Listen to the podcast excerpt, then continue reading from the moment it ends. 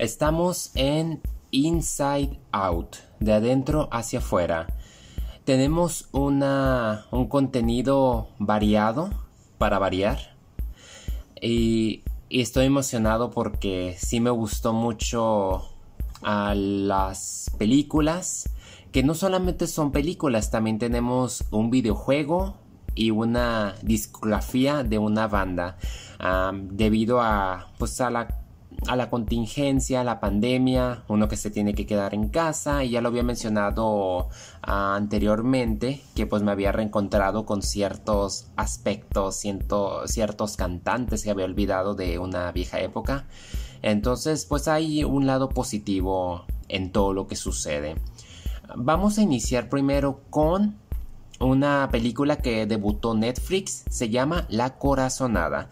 Para quienes no tienen la menor idea, porque es una producción extranjera de Argentina y es prácticamente una precuela de una película grandiosa que salió ya hace dos años. Qué rápido se va el tiempo. Se trata de nada menos que Perdida. Quizás reconozcan el nombre de Luisana Lopiloto. Perdón, Luisana Lopilato, es que está un poco complicado, rarón, pero me gusta ese nombre. algunos puede que le suene, a otros no. Se trata de la esposa de Michael Bublé, pero no solamente es reconocida por ser la esposa. Ella es una modelo, una cantante y ha protagonizado ya como tres películas y ha actuado como en más de 10.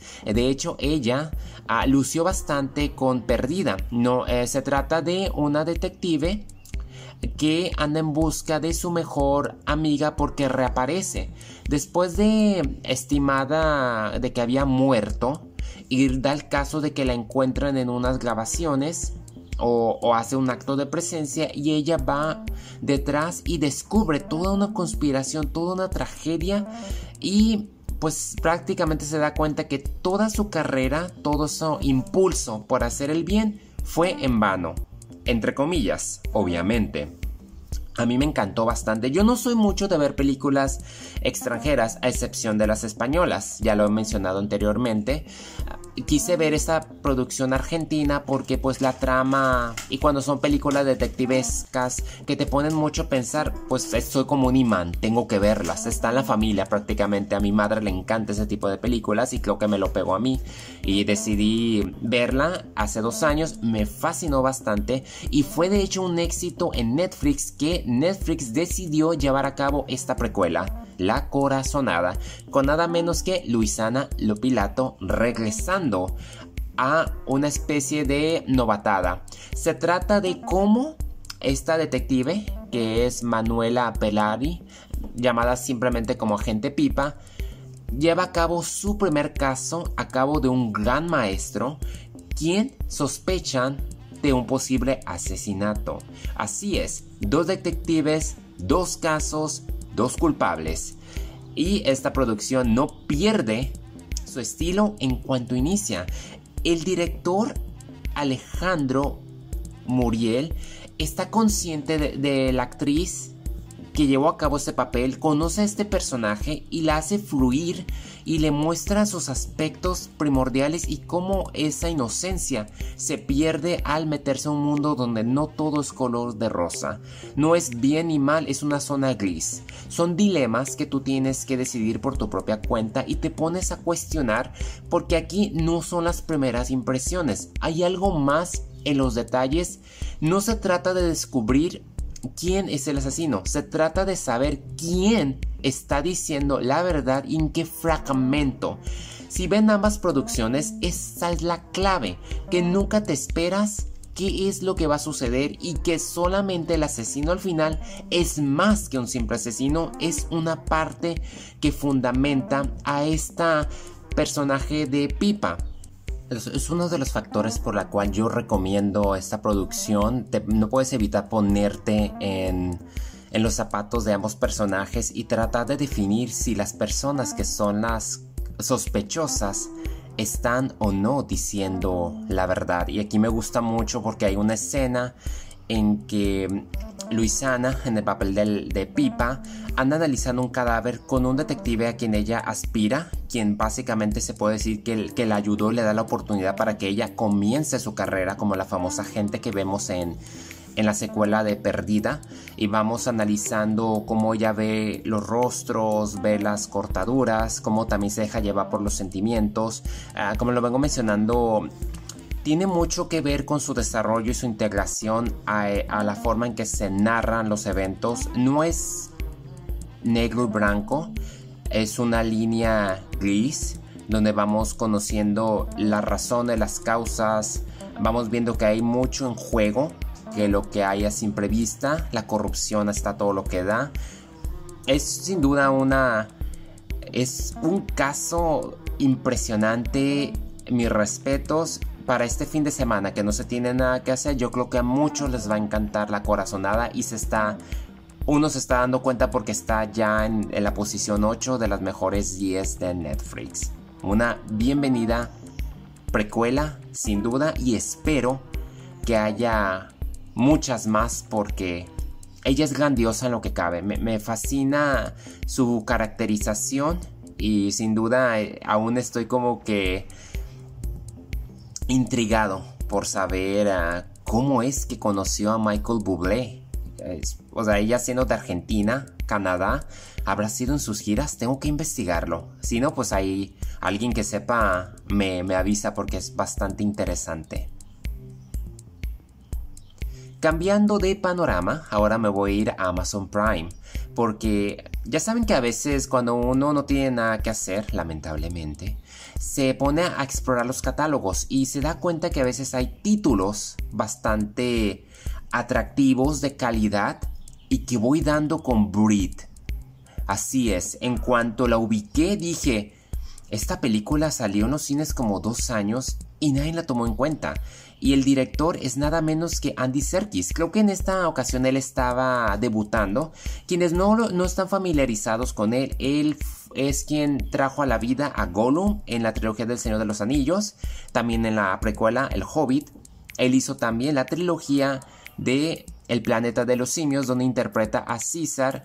Él fue también Snoke en The Last Jedi. Es un talentoso que sabe producir, sabe dirigir, sabe interpretar personajes CGI y en esta ocasión decide tomar las riendas de una dirección de dos grandiosos actores.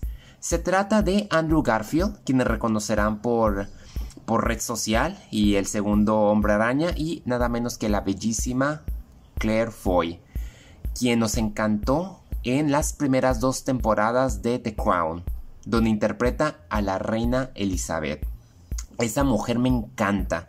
Desde que aparece en escena, uno simplemente no puede dejar de enamorarse de ella. Y yo creo que Serkis aprovechó esas cualidades en los primeros minutos en que inicia esta producción, que es llevado a cabo por el hijo del protagonista, Robin Cavendish.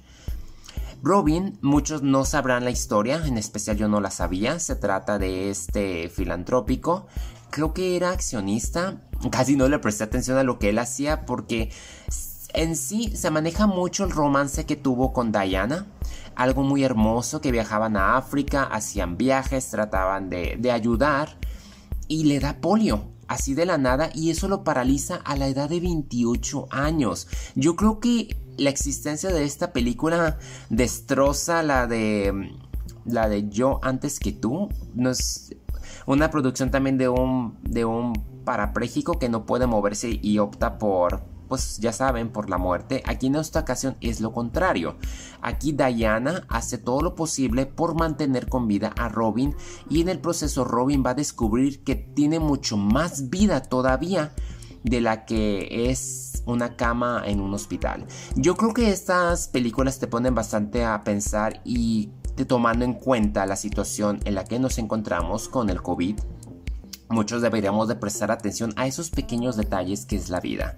Ah, yo creo que no valoramos suficiente, no damos cuenta apenas ahora con la tecnología de que sí, en definitivamente estamos adictos al teléfono. Ah, yo tenía un amigo que siempre que salía a comer con él, tenía, platicaba con él y le cuenta que el, celular estaba justo enfrente. Atendía el número, Hoy en día ya las citas sociales las haces por esas aplicaciones, como lo mencioné en una película pasada que a mí no se me da, no me gusta, yo soy más de la vieja escuela, pero sin embargo hay ciertas ventajas. Eh, estoy de acuerdo en la tecnología, como lo fue en este caso en, esos, en los 60, descubrir cómo surgió la primera silla de ruedas, ver también el, el primero respirador portátil es algo impresionante y ver cómo a través de los años Robin fue quien inició a mostrar esa faceta de que hay mucho más vida de la que se asume que tiene un parapléjico. O sea, hay muchas cosas que pueden hacer todavía disfrutar, convivir con la familia, cuidar en cierta manera de su hijo.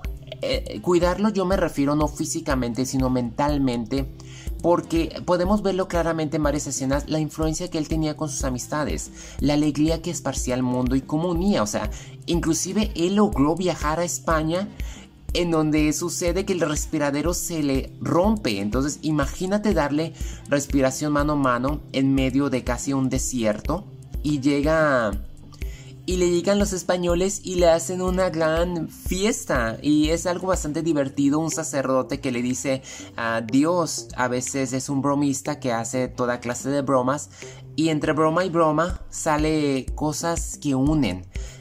Estoy conmovido la verdad.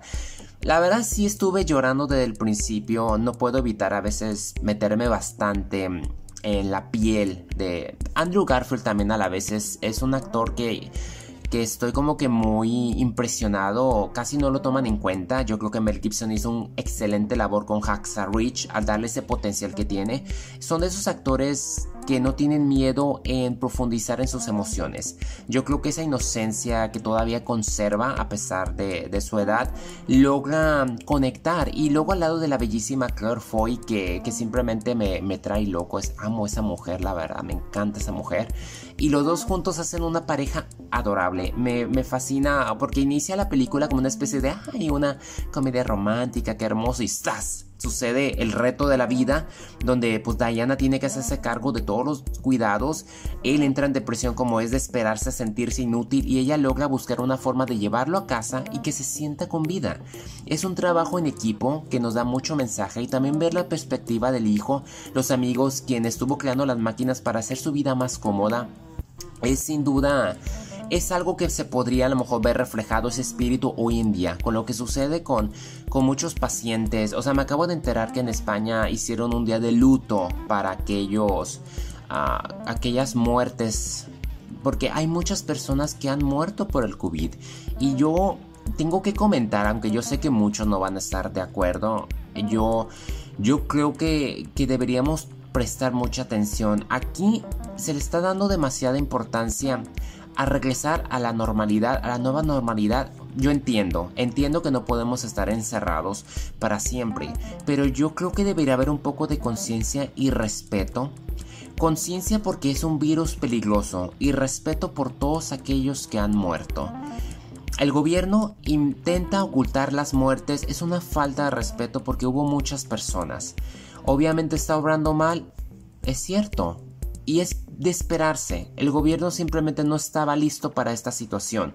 Nunca lo hemos estado listo. Ocupamos de personas líderes que vean más allá de su propia imagen, sino vean por el bienestar. Y aquí yo tengo que ser hincapié porque de verdad hay muchas personas que han muerto y lo estamos tomando como que no, es que ya tenemos que regresar, ya tenemos que regresar a trabajar, ya tenemos que adaptarnos. Y el detalle es, ok, está bien, pero tengan conciencia, esto no es una no es una moda, esto es parte de la vida. Mucha gente murió lamentablemente y no nos hemos como que detenido a pensar en esas muertes. Presten atención y recordemos aquellas personas que lamentablemente se han ido. Quiero hablar ahora del videojuego Star Wars Jedi Fallen Order un videojuego de Respawn Entertainment distribuido, publicado por Electronic Arts. Yo recuerdo mucho que jugaba los videojuegos de Star Wars, me gustaba mucho el, el, Dark Forces, creo que fue el primero que jugué en PlayStation, el primero, ahorita creo que ya van a anunciar el quinto. El otro juego también era el Knights of the Republic, del cual todavía sigo soñando en que hagan una nueva trilogía o hagan un universo tipo Marvel. El otro videojuego también era el The Force Unleashed. Sin embargo, todo eso quedó en el pasado debido a que Jedi Fallen Order es un juego magnífico. No lo he jugado, yo sé que muchos van a comentar de que cómo vas a estar hablando de un juego que ni has jugado. Yo vi, por así decirse, la edición de película. Si empiezas a explorar el YouTube, hay muchos ah, editores, uh, youtubers que toman lo mejor del videojuego, lo editan manteniendo las escenas y dejan un poco de gameplay. Me aventé esta versión de casi 4 horas en edición como tipo serie, inclusive si sacaran una serie sería fenomenal. Ahora entiendo por qué Disney hubiese deseado haberla hecho película a la vez o tiene en mente hacer algo con respecto. Eh, Jedi Fallen Order sigue los caminos de del Jedi Padawan Cal Kestis, cinco años después de la Orden 66 que destruyó a todos los Jedi. Él decide quedarse en el planeta Vaca hasta que tiene que usar la fuerza para salvar a alguien y eso lo expone a los inquisidores. Este videojuego es fenomenal no solamente por su narrativa lineal, sino porque toma en conjunto toda la saga no solamente hace referencia a Revenge of the Sith, a la trilogía clásica de Star Wars, toma en cuenta Clone Wars porque hace un, capítulo en específico este Gathering. Y más ahora con lo de Ahsoka, cuando hicieron el cierre de la séptima temporada, toma en cuenta Rebels por los Inquisidores. Vemos quién es la segunda hermana y la novena. Vemos a favoritos como Sa Guerrera que conectamos con Rogue One cuando va Kashyyyk, porque va Kashyyyk, qué emocionante. Y tenemos a nada menos que Darth Vader. Yo sé, muchos ya se habrán dado cuenta, lo lamento si fue un spoiler, pero lo protegen como siempre lo han venido protegiendo en esa manera, su poder sigue siendo fenomenal. Cal Kestis es un personaje como que un adolescente joven que está redescubriendo la fuerza, está redescubriendo lo que es haber sido un Jedi. Conforme vas siguiendo la travesía de este personaje, él va recordando, él va obteniendo atributos de un Jedi y poco a poco va avanzando. La trama es bastante sencilla pero lo suficiente interesante como para no descartarla. Se trata de buscar las pistas de un holocron que contiene la futura generación de Jedi. El imperio, obviamente, en especial el emperador, quiere tener esa lista para sus siguientes inquisidores o simplemente asesinar a todos quienes pongan en riesgo su imperio. Cole en el camino es asistido por una ex Jedi que lo rescata de las garras de las dos inquisidoras, lo pone en esta travesía, conoce a una Night Sister porque vamos a Datomir ver, o sea, como lo vengo mencionando, se conecta bastante al universo que conocemos que las referencias no solamente son simples referencias, todas están profundamente respaldadas. No cabe duda que se nota también la mano de Dave Filoni que, que han de haber acudido para solicitarle consejos de cómo llevar a cabo. Por esa razón el videojuego ha vendido 10 millones de copias, se ha vuelto en un fan favorite y una secuela se encuentra próximamente a anunciarse porque la saga de Star Wars simplemente no pudo haber brillado tanto como lo ha hecho con este videojuego y ahora entiendo la razón. Siendo un poco duro, yo defiendo la trilogía de de J.J. Abrams, bueno, las dos entregas y también de Ryan Johnson me parecieron excelentes, pero sin duda el videojuego mostró más como que pese a ser como algo ya existente, tomando elementos, logra por diferenciarse porque estoy intrigado por saber más de lo que va a ser este Jedi Padawan y de, y de saber que los villanos no son como lo vengo mencionando, no, no es como que bien o mal, hay una línea gris hay cierta complejidad, en especial la segunda hermana, porque la inquisidora es más de lo que uno piensa. Ella fue traicionada por su maestra en un atento de Pónganse los zapatos de los maestros Jedi. ¿Qué hacían ante tanto tortura, sufrimiento que tenían que entregarlos? No les quedaba de otras y se volvió en inquisidora lamentablemente. Y vemos el poder de Darth Vader al ver que es creíble que, que que Cal haya, logre vencer a los inquisidores porque los inquisidores nunca van a poder ser poderosos Sith.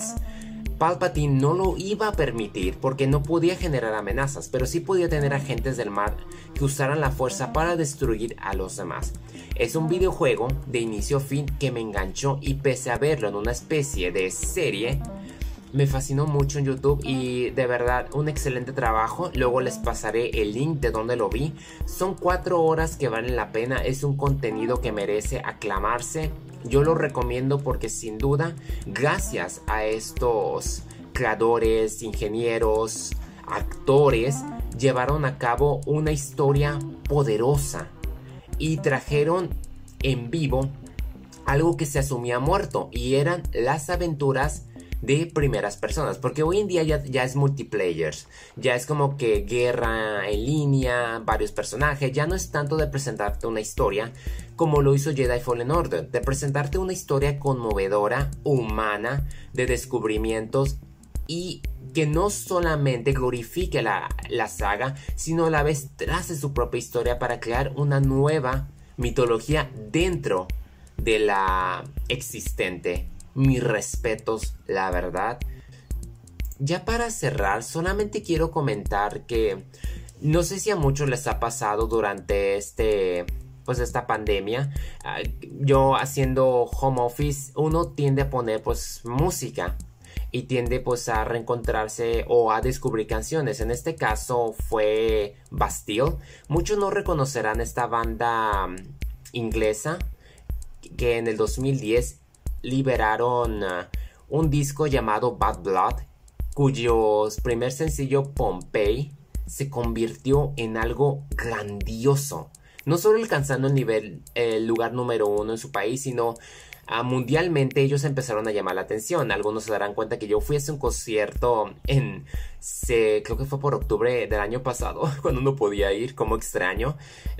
Esta banda tiene una voz y una instrumentación que es simplemente magnífica. No estuvo como que lleno el lugar, pero unas tres cuartas partes sí lo estuvo, pero no importa. Cantan maravilloso y la letra que ellos manejan es lo bastante mm, cercano a la realidad de los sentimientos. Tienen una manera substracta de filmar sus videos.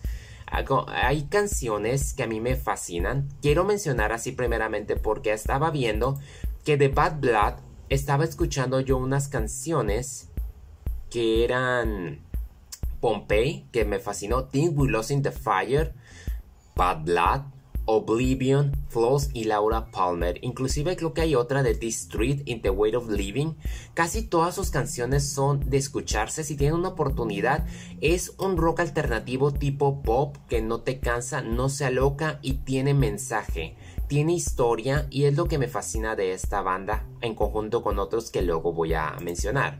Hubo como que un... Si este disco en el 2013 causó furor, ah, volvió a repetirse en el 2016 con Wild War. La única diferencia es que sus sencillos de Good Grief, Glory, Send Them Off, Blame no fueron tan impactantes y la versión extendida no llamó tanto la atención. Pero no importa, porque tres años después, en el 2019, sacan Doom Days, prácticamente su obra maestra que superó a Bad Blood. ¿Y por qué? Porque su primer sencillo Quarter Past Midnight nos volvió a todos locos. Sin duda, creo que yo me esperaba hasta la medianoche para sentir la vibra de esa canción. El video es raro, pero aceptable. Luego tenemos la canción Doom Days, que es prácticamente lo que estamos viviendo hoy en día. O sea, la adicción es al teléfono, esperando los últimos días de Roma en stream, hablando de, de que, pues, el uso de la pastilla de Viagra, de que si vamos a abrir o cerrar las cortinas. Es muy explícita, pero la verdad esa canción, a pesar de que dura poco, contiene mucho mensaje y es un golpe duro de conciencia. Ah, también Another Praise, me gustó mucho la canción. Those Nights, Joy. Pero hay algo que me fascina de ellos, es que sacaron una edición que se llama This Car Out of Hand Edition. Y tiene unas canciones de verdad sacaron Million Pieces con la orquesta de Londres, que suena maravilloso. Y no se diga Another Praise bajo esa versión. Es como que tétrica, impactante. ¡Ay, me fascinó! También sacó el dueto de Another Praise. Ah, volvió a cantar la canción de Can't Fight This Feeling con la orquesta. Don't Leave Me Hanging. Tienen como que unos. La verdad, yo pienso que ellos no les pasó lo que le pasó a Maroon 5. En el sentido de que Maroon 5 reinnovó con, con su primer disco de Songs About Jane. Eh, con This Love. Y se volvió como que It Won't Be Soon Before Long. Y de ahí como que agarró su mismo estilo. Y como que Bastille estaba cayendo en lo mismo con Wild War, pero aquí se reivindicó a irse por algo diferente, mejor, pero manteniendo su esencia. Entonces, Doom Days es para mí una obra maestra de disco. Todas las canciones se pueden escuchar y yo recomiendo este, esta edición. De verdad que lo vale. Entonces, ahí está.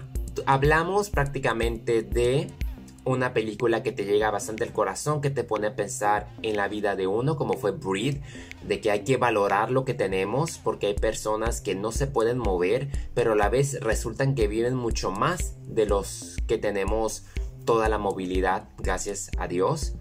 Tuvimos una historia de redención de héroes como Jedi Fallen Order, de cómo tratan de resurgir después de la caída de los Jedi y el dominio de un imperio, y cómo se necesita de buenas acciones y de unificación para hacer la gran diferencia en una galaxia donde todo parece simplemente imposible. Tuvimos también La Corazonada, la historia de, de esta detective Pipa en su primera misión que descubre que no solamente es encontrar a los asesinos de los de las tragedias, se trata de entender las razones que lo condujeron y de descubrir quién y en dónde se está diciendo la verdad para poder llegar a la captura. Finalmente, Bastille, su trilogía de discos que sin duda son un excelente conductor para mantenernos en buen estado de ánimo mientras trabajamos en casa o nos encontramos ah, llevando a cabo el encierro. Eso es todo de mi parte. Gracias por haberme acompañado en De Adentro hacia afuera, Inside Out. Quédense pendientes la próxima semana.